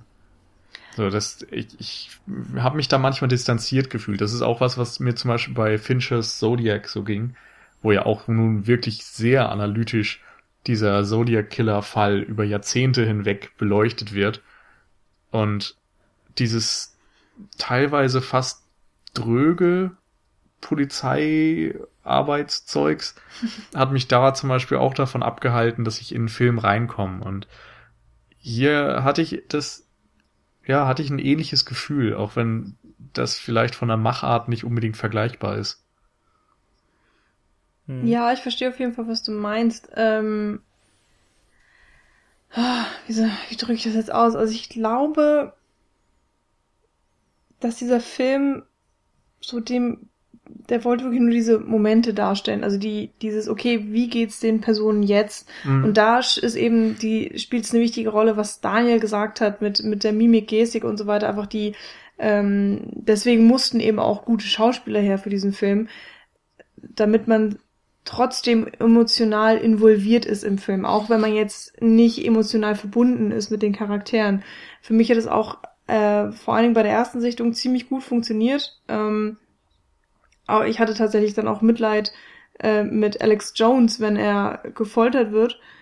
Auch mhm. wenn wir über Alex Jones wirklich nichts wissen und er sagt so zehn Sätze im kompletten Film und seine Figur lebt nur durch dieses äh, ganz spezielle Schauspiel von Paul Dano. Ähm, und es, es funktioniert, aber es ist auch, ja, nicht einfach. Also es ist oder der, der Film macht es einem leichtes zu kritisieren, dass er einfach so extrem flache Charaktere hat. Also ich glaube, das Ding ist, wenn du in diesem Film drin bist, wenn du da irgendwie in dieser Emotion, in der Atmosphäre und so wirklich komplett ja dem folgen kannst, mhm. dann ist das ein Wahnsinnsfilm und ansonsten, wenn es halt, wenn du nicht komplett drin bist, dann wird es ein bisschen problematisch. Und es gibt irgendwie wenig, was, was ich dann ansonsten. Aber letztendlich auch eine subjektive genau. Sache und ich kann es eben, wie gesagt, auch Ja. nicht objektiv rein formal komplett kritisieren, weil du hast ja recht. Also es geht eben irgendwie um andere Dinge und die setzt er auch nicht unbedingt schlecht um. Aber dadurch, dass er eben auf eine affektive Wirkung zielt, Mhm. ähm, macht er sich dann irgendwie für einen Teil des Publikums angreifbar. Ja, hast du auf jeden Fall recht und lustigerweise war genau das mein Problem bei der zweiten Sichtung. Ähm, da konnte ich mich nämlich, ich, ich weiß nicht, was, warum das jetzt so war, aber ich konnte mich auf den Film kaum einlassen. Ich war mit den Gedanken irgendwie auch ständig woanders und dann habe ich angefangen, über den Film nachzudenken und zwar genau auf die Art, wie man das nicht machen sollte. Ähm, ich habe ihn dann so ein bisschen zerpflückt und immer wenn ich irgendwas gefunden habe, was ich unlogisch fand, habe ich drüber nachgedacht und habe dann auch die Fehler gefunden und ähm, ja, weil ich mich einfach auf die Momente nicht einlassen konnte im Film. Also dieses Affekt, äh, die Affekte, die die auslösen wollte, was du eben meintest, das hat bei mir bei der zweiten Sichtung überhaupt nicht funktioniert. Ähm, und es hat ihn für mich dann auch extrem verschlechtert, ähm, was mich sehr, sehr verwundert hat. Was ich aber tatsächlich auch auf, ja, die subjektive Wahrnehmung tatsächlich schiebe. Also ich kann mir gut vorstellen, dass bei der dritten Sichtung, dass ich dann wieder komplett anders über diesen Film denke und dann ihm vielleicht wieder viel wohlgesonnener gegenüberstehe und ähm, Also muss man quasi festhalten, dass man schon in der richtigen Stimmung sein muss für den Film vielleicht Mhm. auch. man muss einfach bereit sein, ja, sich darauf einzulassen und vielleicht auch so ein bisschen ja, konzentriert schauen. Das ist jetzt ein dober Ausdruck, aber bei mir hat gestern Abend einfach wirklich was gefehlt. Und äh, ja, Ja. Also bei mir war es eben so, dass ich auch in der ersten Sichtung schon nicht unbedingt emotional so stark involviert war und das hat sich jetzt einfach wieder so ergeben. mh, Ähm, und was, Mhm. wie gesagt, was subjektiv ist, was bei anderen völlig anders sein kann. Ähm, ich finde es dann nur ein bisschen schade, dass für mich eben auch dann einige andere Dinge wie Charaktertiefe oder so Mhm. nicht davon abgelenkt haben. Also stimmt, man hat ja, ja. oftmals Mhm. einen Film, wo du in, emotional vielleicht nicht so dabei bist, aber wo du dann auf ganz viele andere Dinge achten kannst. Ähm, vom, vom Subtext, von der Aussage her vielleicht auch, von den Themen, die da noch drinstecken. Und ich glaube, Prisoners ist da relativ straight. Also was super ist, ist einfach diese emotionale Stimmung, in die der dich vielleicht bringen kann und einfach insgesamt die Atmosphäre, die da einfängt. Und die kann ich auch irgendwie Mhm. wertschätzen, ohne dass ich total drin bin. Mhm. Aber abgesehen von dieser Atmosphäre, die eben auch durch Sound, durch Bilder, durch das ganze Design hervorgerufen wird, war da dann ein bisschen wenig für mich. Ähm, was mich mal interessieren würde, ist äh, von, von Menschen eine ne Meinung dazu zu hören, die vielleicht schon Kinder haben. Ähm, das ist jetzt bei uns drei Mhm. nicht der Fall. Ähm, könnte natürlich sein, dass, äh, dass, dass Eltern, die den Film sehen, dann auch nochmal komplett anders über so einen Film nachdenken, natürlich. Ne? Ähm, wir können uns jetzt beispielsweise nur in die, in die Situation versuchen einzufühlen, wie es denn sein könnte, wenn die, wenn die eigenen Kinder entführt werden. Ich glaube aber, wenn du, wenn du tatsächlich mal ein, ein Kind bekommen hast und das, das ja erzogen hast und es an deiner Seite herangewachsen ist, ist es vielleicht auch nochmal ein ganz, ganz anderer Faktor. Und äh, ich kann nur für mich nochmal sprechen, äh, ich wusste jetzt bei der zweiten Sichtung, wie der Film endet und trotz dessen, äh, als, als die Situation äh, wieder gekommen ist, dass, dass ähm, Keller Dover äh, diese, diese Fotos vorgelegt bekommt, äh, als, als ja die Klamotten gefunden wurden von den Kleinen und er das wirklich, wirklich diese Socke wiederentdeckt und äh, ja, du siehst, wie er an diese Bild zerbricht, das äh, sind mir auch ein paar Tränen gekommen wieder, Hm. muss, ich, muss also ich sagen. es ist auch wirklich grandios gespielt. Davon, Hm. das habe ich vielleicht noch in meiner Aufzählung vergessen. Also das Schauspiel ist schon wirklich stark und das hat irgendwie auch dann noch dazu beigetragen, dass ich trotzdem ganz gut unterhalten wurde. Hm.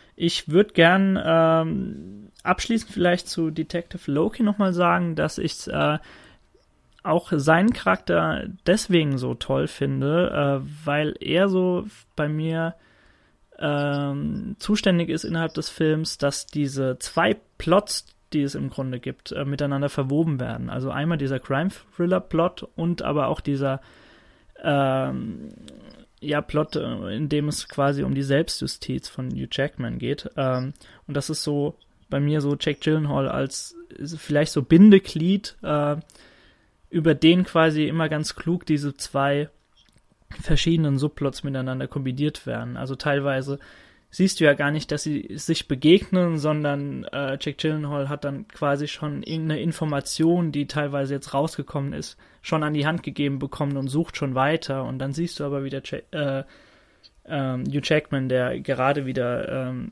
Paul Dano foltert. Und das ist ganz gut und ganz cool miteinander kombiniert, finde ich. Und das ist auch so ein, einer der Faktoren, der für mich einen Film besonders interessant macht. Dass es wirklich nicht nur dieser pure Crime-Thriller ist. Mhm. Mhm. Das stimmt. Ich fand es da auch ganz nett, dass ähm, so ein bisschen Hintergrund da ja noch mit reingebracht wird. Dadurch, dass Detective Loki äh, bestimmte Sachen ermittelt, bei denen man gar nicht checkt, was sie denn jetzt überhaupt mit dem aktuellen Entführungsfall zu tun haben. Hm. Ähm, Stichwort bei diesem Priester, ne? Genau, zum Beispiel Vater. der Priester und auch dieses Labyrinth und du denkst halt echt so, hä? So, das führt doch jetzt überhaupt nicht weiter und ähm, es ist natürlich da, sein Job als Polizist, dem trotzdem nachzugehen. Ich meine, er findet diese Leiche im Keller und natürlich ähm, muss er da auch recherchieren oder das jedenfalls aufnehmen und so weiter und so fort und ähm, dass das dann aber auch nochmal ja. zusammengeführt wird, also ich möchte jetzt nicht spoilern, aber ähm, also langsam können schon, wir ja, ja so auch. Ja, wir können jetzt gleich dr äh, drauf übergehen, aber du bringst gerade nochmal so ins, ins Spiel rein eine Info, was ich übrigens ganz, ganz schlimm finde, dieses Bild, was entworfen wird, äh, wenn er, wenn er sagt, ja, also ich habe jetzt äh, neun Triebtäter in 15 Kilometer um, mhm. äh, Reichweite abzuklappern, ich gehe dann mal los. Also das, das ist schon heftig, wenn, wenn du dir das so mal vor Augen führst. Mhm. Ja, da spielt ja auch einfach dieses ähm, Ding mit rein, dass es an, in Amerika ja tatsächlich diese Webseiten gibt, wo man mhm. nachgucken kann, ob in der direkten Nachbarschaft kannst, genau, ähm, ja. Kriminelle wohnen oder eben auch Pädophile oder eben auch ähm, Vergewaltiger. Also ich weiß nicht genau, was da alles getaggt ist, aber das kann man ja dann sich anzeigen lassen. Äh, das genau. ist so ein Ding, das ist für mich als Deutsche tatsächlich irgendwie undenkbar. Ähm, oder auch überhaupt, ja, ganz weit weg von allem, was ich kenne. Und, und, und in Amerika ist es mehr oder weniger Normalität oder es ist auf jeden Fall, äh, es ist ja da, es ist frei verfügbar. Ähm, da wird man dann, glaube ich, auch einfach als Nicht-Amerikaner so, so vor den Kopf ge geworfen ähm, mit dieser mit dieser Info. Ja gut, wollen wir äh, zum Spoiler-Part übergehen? Ja. Wenn ihr keine anderen äh, Punkte mehr habt, die wir vielleicht so strukturell abarbeiten müssten, dann ähm, wo sollen wir denn loslegen? Ähm, ich weiß nicht, sollen wir nochmal kurz aufklären, worum es ging, oder wissen das jetzt alle?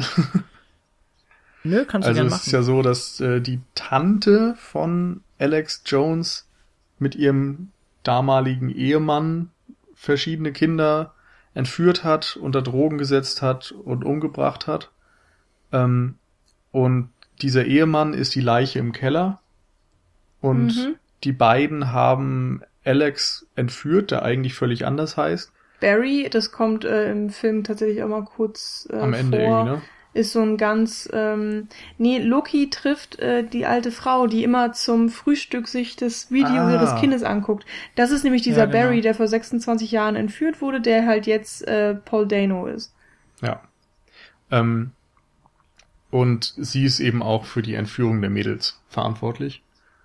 Hm. Und äh, dann gibt's ja noch diesen einen anderen Verdächtigen, den wir noch gar nicht angesprochen haben. Ach, stimmt. Der aber, der aber ganz gut in den Kontext passt, den Michi erwähnt hat, und zwar, dass äh, ja Jake Gyllenhaal im Grunde ein ganz gutes Bauchgefühl hat und auch immer so den, den an der richtigen Stelle am, am richtigen Ort ist und äh, ja den den den Spuren teilweise dann auch folgt, äh, die er findet. Ähm, also da kommt dann dieser zweite vermeintlich eventuell eventuelle Triebtäter dazu, der dann tatsächlich, als es diese Gedenkfeier vor dem Haus der Birches, glaube ich, mhm. ist das, äh, gibt, äh, dort sich leicht verdächtig verhält, weil er, ich glaube, irgendein Teddy oder so liebkost und äh, sich die Augen dann im Grunde treffen der beiden von Detective Loki und dem Verdächtigen und er dann auch Reiß ausnimmt und äh, verfolgt wird. Ähm, Hm. Genau, den gibt's auch noch. Der ist, äh, wenn ich es richtig gesehen habe, ist auch einer, ist es auch einer dieser Ja. Kinder, die entführt Mhm. wurden Ja. und die letztendlich dann ja so einen Knacks abbekommen haben, dass er teilweise dann so so gewisse Fetische weitergeführt hat von von den Erwa beiden nee. Erwachsenen, von den Also, mit oder vielleicht habe ich es anders verstanden, den weil äh, er, er hat, So äh, hat nämlich verstanden tatsächlich geschafft zu fliehen. Ähm, hm?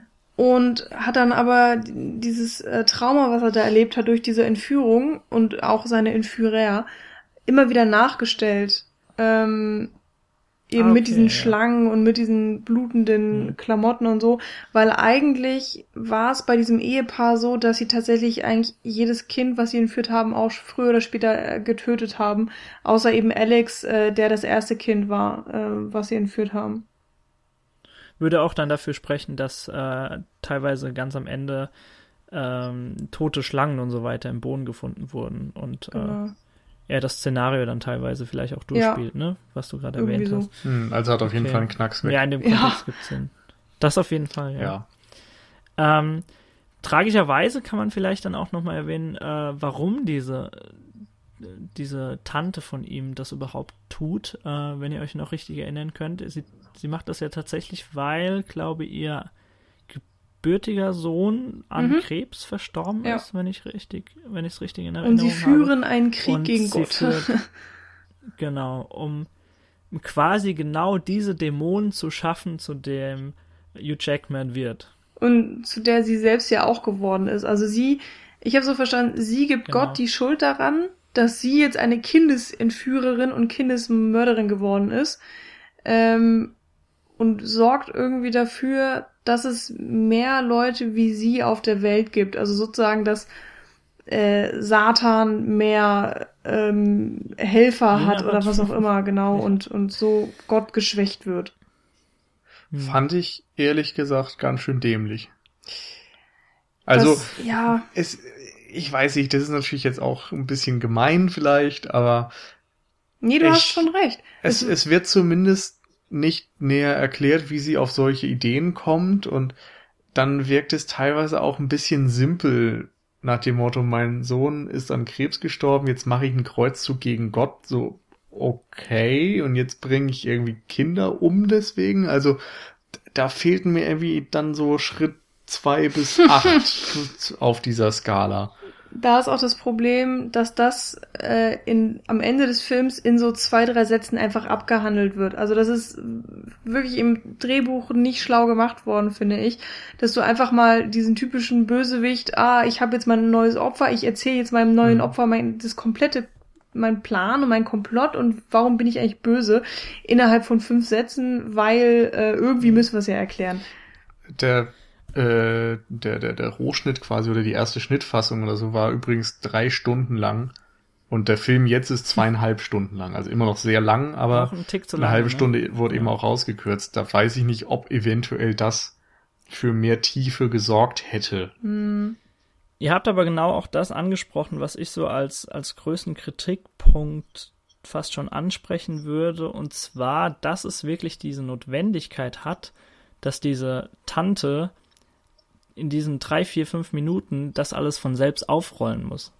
Ein starker Film hätte das vielleicht über, über gewisse Kameraeinstellungen, über gewisse Informationen, die dir teilweise in die Hand gegeben werden, dir langsam beigebracht, ohne dass du einen Charakter installieren musst, der einfach drei Minuten lang das Mhm. runterbetet. Ja. Und das ist so eine, ja, das hätte man auf jeden Ja, Fall das- besser das machen können. Ich, ich weiß auch nicht, ob das dann in dieser halben Stunde noch besser gewesen wäre oder ob dann nur noch mehr Palaver Ja. stattgefunden hätte. Und ähm, es gibt ja auch so ein bisschen Bildsprache oder Bildsymbolik, die diese Themen mit äh, Religion und Christentum und so weiter ein bisschen stützt. Hm. Aber da fand ich auch jetzt, dass es so ein bisschen dünn war vielleicht. Also es gibt am Anfang mal ein ja. christliches Kreuz zu sehen und sowas und natürlich ist die Schlange so das Symbol Mhm. überhaupt für ne, verbotene Ja. Frucht, bla bla bla. Du hast teilweise Hugh Jackman, der, der Gott um Mhm. Hilfe bittet. Genau. im, im Kampf gegen, oder beziehungsweise, dass ihm seine Sünden vergeben werden, Ja. die er gerade begeht. Du hast den Pater, in dessen Keller teilweise, glaube auch christliche Symbole aufgebaut Naja, sind. vor allen Dingen erstmal der Pater, der anscheinend auch Alkoholiker geworden ist, nachdem er jemanden umgebracht hat. Also, ich habe das so, ich habe er das so auch- erachtet, als wäre er auch ein Triebtäter. ja, das auch, weil wenn er sagt, also wenn Loki sagt, ich gehe zu den Triebtätern, dann müsste er dabei sein. Hm. oh, stimmt. Aber es ist eben sowas, was einfach so passiert, was nicht näher kommentiert wird und wo du auch jetzt irgendwie keine versteckte Botschaft noch drin hast, sondern es ist einfach nur so eine, wir haben ein Thema, was irgendwie Kampf gegen Gott lautet vielleicht, also bauen wir jetzt auch ein paar religiöse Symbole oder vielleicht auch Hm. Symbole, die irgendwie gegen, also für Satanismus oder gegen Christentum oder sonst was sprechen, mit ein. Und das ist es dann. Die haben keinerlei mehr, Ähm. mehr Zweck, sag ich mal. So in, der, in, in den letzten Zügen hat der Film mich teilweise an einen anderen Film erinnert. Ich weiß nicht, ob euch äh, Dämonisch, oder ich glaube im Original heißt er Mhm. Frailty, wenn ich Ja, mich nicht irre, Sag mir was. äh, mit Matthew McConaughey und Bill Paxton, glaube ich, als Ja. Vater. Ne? Ähm, in dem Sinne daran erinnert, weil es- der Film sich dort auch teilweise das sehr, sehr einfach macht. Äh, also da geht es, glaube ich, auch irgendwie um einen Kreuzzug, aber für Gott. Und äh, im Kreuzzug im, äh, im Zeichen Gottes bringt er dann quasi Dämonen um, die scheinbar bei nur er sehen kann. Und äh, da werden teilweise auch einzelne Entscheidungen getroffen innerhalb des Films, äh, ja, die den Plot zwar vorantreiben, aber die sehr ja zum Selbstzwecke äh, entschieden worden sind. Und er macht sich auch sehr, sehr einfach. Zumindest in den Zügen hat er mich daran erinnert. Was man eventuell so ein bisschen rauslesen könnte äh, als, als Botschaft oder was auch immer, ähm, ist dieses einfach, dass, dass das Böse überall gibt sozusagen. Man kann sich nicht davor schützen, egal was für ein guter Mensch du warst. Ähm, es kann dir immer was Böses passieren oder das ähm, ähm, oder du kannst eben auch selber böse werden. Also das sehen wir ja auch bei Hugh Jackman, ähm, der dann ja immer immer einen Schritt weiter geht. Also er er ist bereit oder er, er wird immer gewalttätiger ähm, Paul Dano gegenüber, je länger der Film dauert, ähm, einfach um an sein Ziel zu kommen. Und er zerbricht natürlich auch daran, das muss man auch sagen. Das ist jetzt, ähm, es wird sozusagen auch verurteilt oder es wird, der Film macht einem schon sehr deutlich klar, ähm, dass Selbstjustiz nichts Gutes ist. Da ist er auch relativ moralisch. Ähm, aber ja, das, ich weiß nicht, ob, ob das jetzt so eine große Moral ist generell im Tja, Film. und- Schwierig zu sagen. Und da dachte ich, die wahre Message dahinter ist, ziehe nie in den amerikanischen Sub. Tja, also ich würde ja eher sagen, nehmen wir, nehmen wir deinen. Nehmen ich würde einfach sagen, es geht dann wieder um dieses Labyrinth und wie wir vorhin sagten, so jeder kann irgendwie in einer schlimmen Situation, jeder kann in eine schlimme Situation geraten, aus der er nicht entkommen kann, in der er insofern Gefangener ist. Und ich weiß, ich finde, das spiegelt sich auf vielen Ebenen einfach. Und gerade noch im Ende, wo Hugh Jackman dann in diesem Labyrinth ist, wo du dann eben auch nicht weißt, so, du kannst natürlich versuchen zu entkommen, aber du weißt nicht, ob es einen Ausgang aus diesem Labyrinth gibt. Mhm. Und am Ende werden wir dann auch im Ungewissen gelassen, ob es für ihn einen Ausgang gibt. Mhm. Ich meine, es ist relativ wahrscheinlich, dass er da rauskommt, aber ja, es, es, wird quasi nicht gezeigt. Was ähm, auch noch so ein interessantes Thema ist bei vielen Charakteren im Film, ist die Schuldzuweisung. Also dass ähm, vor allen Dingen äh, Dover und auch äh, Holly Jones ähm, anderen Leuten die Schuld dafür geben für das, was sie tun. Also Holly Jones sagt eben, äh, Gott ist schuld, ähm, er hat mir meinen Sohn genommen und deswegen so kehre, kehre ich ihm jetzt den Rücken zu oder was weiß ich, werde Hilfe von Satan und, und Gott hat mich dazu getrieben. Und Hugh Jackman sagt im Film ganz oft, ähm, dass Alex schuld ist, dass er ihm das antut, weil dadurch, dass Alex keine Informationen rausrückt, ähm, zwingt er ihn dazu, immer gewalttätiger zu werden und ähm, bildet damit eben so einen Selbstschutz auf. Hm. Und gleichzeitig, ähm, wenn es immer länger dauert und die Kinder immer länger verschwunden sind, äh, sagt er auch ganz offen zu Detective Loki, dass ähm, seine schlechte Polizeiarbeit dafür verantwortlich ist, dass die Mhm. Kinder immer noch nicht gefunden worden sind. Also du hast halt immer wieder einfach dieses Motiv, dass die Schuld Stimmt. abgewiesen wird. Das fand ich ganz interessant. Das kannst du sogar noch, äh, also super Punkt, du, du kannst es sogar noch weiterfassen. Äh, du, du kannst ja dann sogar von dieser verdächtigen Schuld äh, gegenüber äh, Keller Dover, also von Detective Loki ausgehen, äh, der so langsam Lund riecht und äh, merkt, irgendwas stimmt da nicht und äh, äh, Alex Jones ist ja dann auch schon seit mehreren Tagen irgendwie äh, verschwunden und keiner weiß, wo er ist. Du kannst es teilweise auf die Familie projizieren. Er, er begibt sich irgendwann in einen Streit mit seinem Sohn, der ihm vorwirft, dass er daran schuld ist, dass die Familie zerbricht und nicht die eigentliche Entführung der äh, der, der Tochter. Also das spiegelt sich auch wieder auf sehr, sehr vielen mhm. Ebenen. Also super Punkt, den du da reingebracht Vielleicht hast. zeigen eben auch äh, diese Extremsituationen, was man wirklich für ein Mensch ist, also aus welchem Holz man geschnitzt mhm. ist sozusagen mhm. und auch ob man stark genug ist, dem standzuhalten. Und hier sehen wir ja, dass vor allem die Familienbande ja nicht stark genug scheinen, also bei der Familie Dover, bei Birch sehen wir gar nicht so viel, was da vor sich geht. Ähm,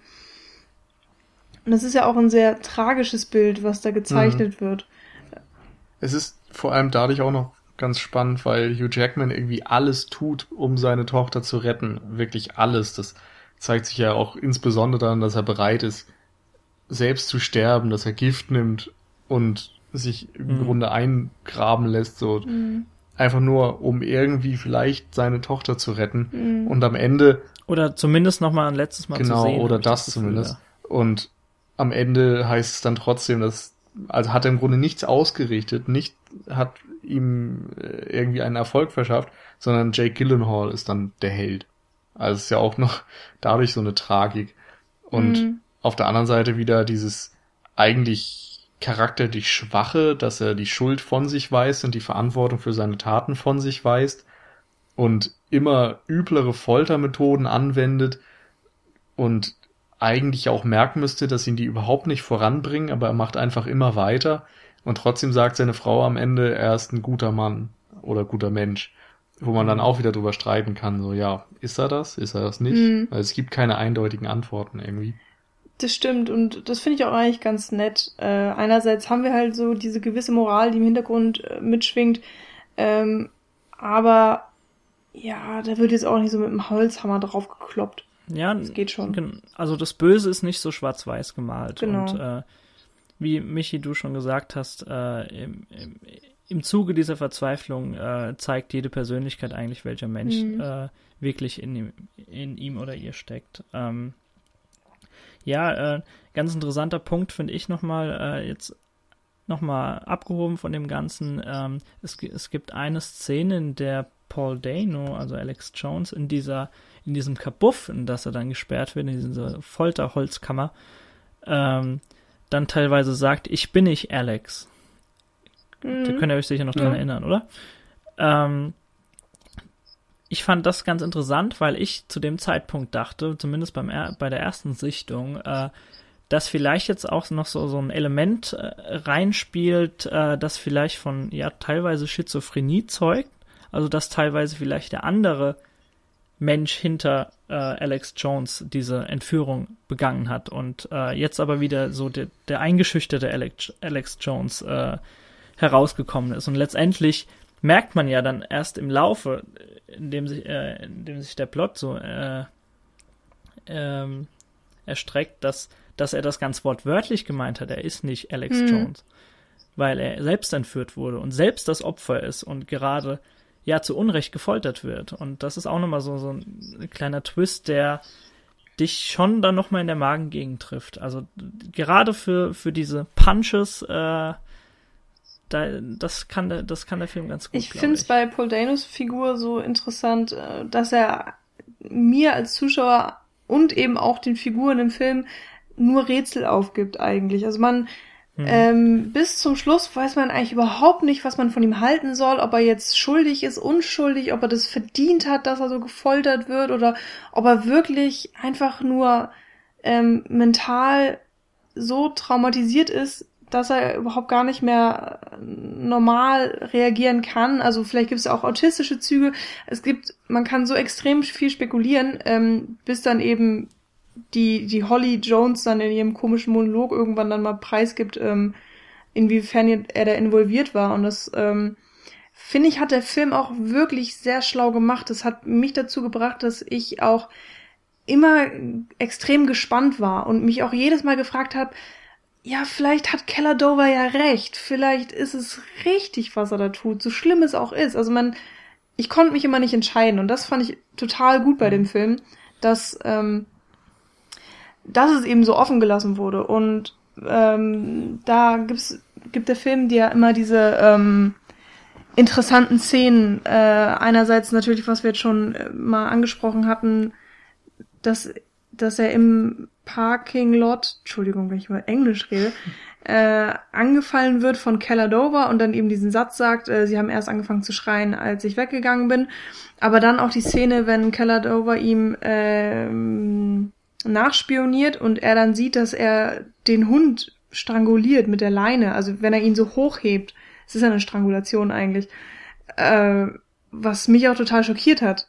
Äh, und hm. es, äh, so laienpsychologisch ähm, weiß man ja auch, oder ja, wie soll man das sagen, viele, viele Mörder, viele Serienmörder ähm, haben in der Jugend äh, angefangen, eben nicht, ja, nicht Menschen umzubringen, sondern so die, die Einstiegstat sozusagen war ganz oft, ähm, hat man so im Nachhinein festgestellt, dass diese, diejenigen äh, Tiere gefoltert haben, ihre eigenen Haustiere umgebracht haben und da musste ich dann eben auch sofort daran denken in dieser mhm. Szene. Mhm.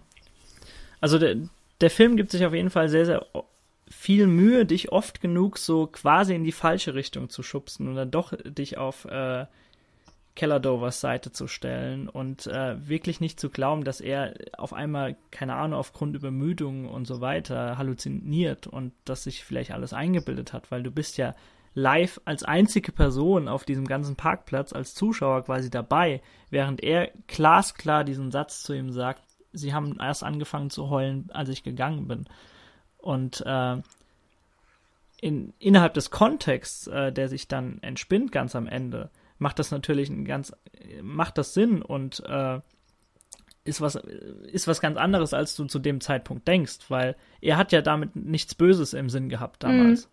Als er die Kinder dann quasi bei seiner Tante gelassen hat oder wie auch immer. Er weiß ja davon nichts mehr oder sein, seine Psyche, sagen wir mal, hat ja das quasi äh, eingesperrt in seinem Gedächtnis, beziehungsweise eine, eine, Wand aufgebaut, um ihn selbst zu schützen, dass er daran nicht zerbricht. Also er ist ja für sich selbst auch Alex Jones und erst in dieser Folterkammer bricht das alles wieder aus ihm heraus und er merkt und, und er gibt dann zu, warum er vielleicht so seltsam hm. ist.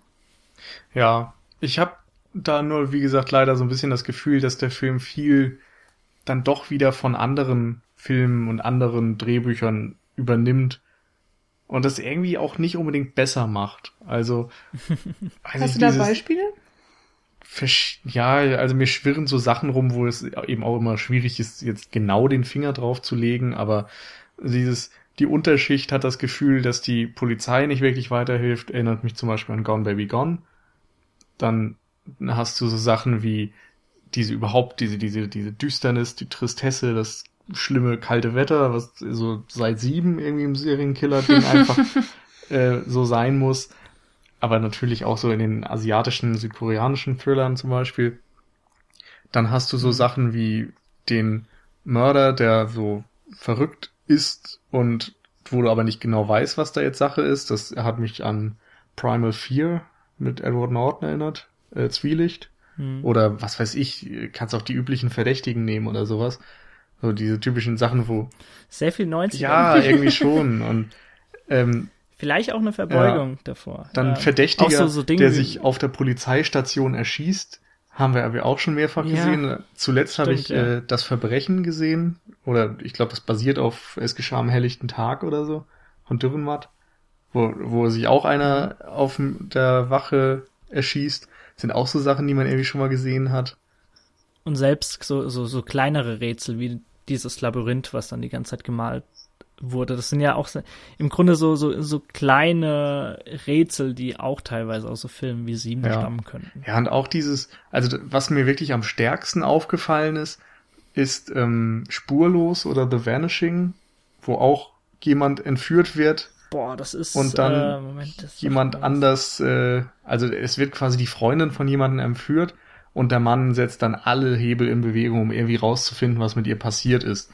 Und diese Besessenheit, die spürt man eben auch ganz deutlich bei Hel Keller Dover. Und ich kann jetzt echt mm. nicht mehr sagen, weil sonst spoilere ich den gesamten Film.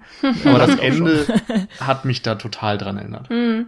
Also spurlos, sporlos oder so, glaube ich, in Flämisch heißt er.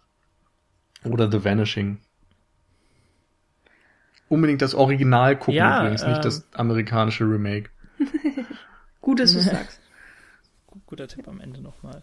Ähm, ich glaube, wir haben soweit alle Punkte abgearbeitet. Unterbrecht mich, falls das nicht so ist. Ähm, ich würde auch fast schon sagen, dass wir auf ein Endfazit verzichten, weil wir genug Gründe dafür und dagegen genannt haben, äh, damit jeder Zuhörer da draußen sich so seine eigene subjektive Sicht von dem Film erarbeiten kann in der Sichtung. Ich weiß nicht, ob ihr mir da recht gebt oder wenn ihr noch abschließende Worte sagen wollt, dürft ihr das gerne jetzt. Abschließende Worte möchte ich da nochmal dafür nutzen, um die Kameraarbeit von Roger Deakins zu nutzen, der da mal wieder ganze Arbeit leistet und vor allem so in Bezug auf Licht und Schatten und Dunkelheit und so wirklich grandiose mhm. Bilder mhm. einfängt und auch dieses Motiv des Gefangenseins teilweise sehr schön rüberbringt so, wo Paul Dano zum Beispiel dann immer nur dadurch zu sehen ist, dass sein eigenes Auge erleuchtet ist.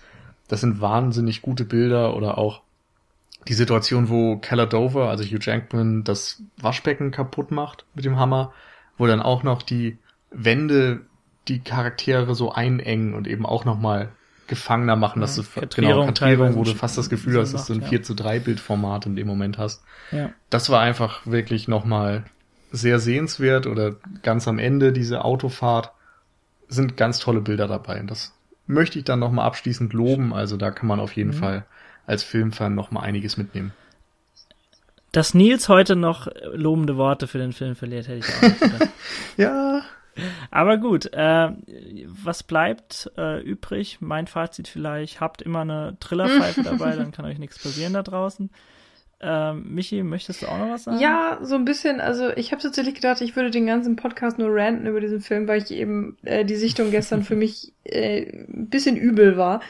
Ähm, danach hatte ich richtig schlechte Laune. Aber das hat sich Gott sei Dank jetzt gegeben und mussten jetzt auch recht geben. Die Kameraarbeit ähm, ist unfassbar schön anzusehen. Ähm, und äh, ja, gut, die zweieinhalb Stunden äh, habe ich Hey, ja, man, lang, ich, man ne? hat's gemerkt. Ja, ja. Ich weiß gar nicht warum. Ich habe zwischendurch, okay, gestern sowieso, aber auch so auf die Uhr geguckt und dachte so, ah, okay, der geht jetzt noch eine halbe Stunde. Was passiert da jetzt eigentlich noch eine halbe Stunde lang? Und dann, naja, ging's aber doch ganz gut. Ähm, ist nicht Villeneuves bester Film. Also Sicario zum Beispiel äh, fand ich viel, viel stärker, auch äh, was die Szenen anging. Und Enemy ähm, fand ich viel interessanter. Das klingt irgendwie blöd, aber ist so. Äh, von daher lege ich euch einfach mal alle seine Filme ans Herz. ähm, falls ihr die jetzt noch nicht gesehen habt, Insanis könnt ihr ignorieren, meiner Meinung nach. Da werde ich, muss man jetzt auch nicht lange drauf eingehen. Ähm, Prisoners an sich ähm, ist so ein Film, ja, muss man in der richtigen Stimmung sein, muss man sich drauf einlassen können. Aber wenn er funktioniert, dann kann man richtig. da, ja genau. Also dann kann man richtig krass gebannt sein. Daniel, du hast gemeint, du hättest so eine Träne verdrückt bei der ersten Sichtung ich habe wirklich, ich war so angespannt, ich habe so mitgefiebert, mir das alles so schrecklich leid getan. Ich habe auch wirklich ähm, an mehreren Stellen geweint.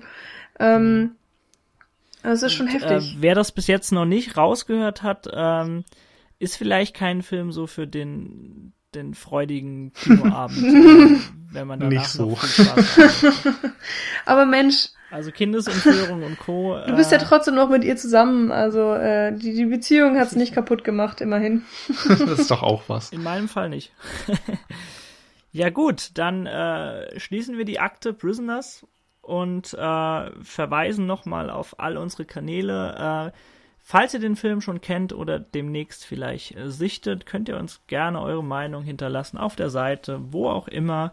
Ähm, Auf der Seite, wo ob ihr vielleicht auch, auch Oder wo auch immer, meinte ich. Tut mir leid. Äh, und natürlich könnt ihr uns auch auf Facebook, auf Twitter, auf iTunes finden, wie auch wie immer über Cinecouch.